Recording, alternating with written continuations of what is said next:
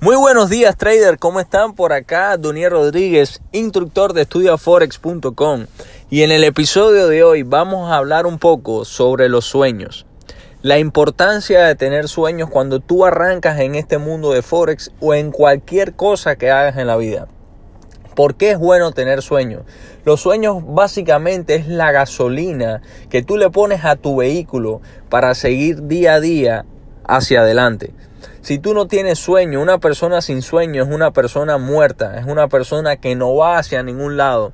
Cuando digo sueño no solamente es tener un carro o tener una casa muy bonita, sino hay dos tipos de sueños. Están los, los sueños de placer y los sueños de dolor. Yo normalmente siempre recomiendo que tú para poder echar adelante la vida te tienes que enfocar siempre en los sueños de dolor, porque los sueños de, de, placer normalmente no te mueven de un punto A hacia un punto B en tu vida.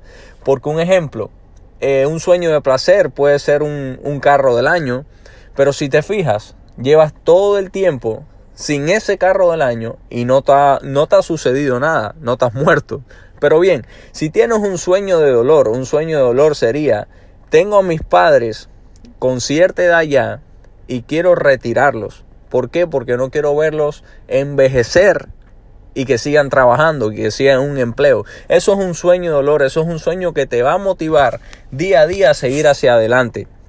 Por eso les recomiendo muchachos que tengan sueños y sueños de dolor, sueños que te hagan seguir adelante, sueños que te hagan en plantearte metas, sueños que te hagan crecer.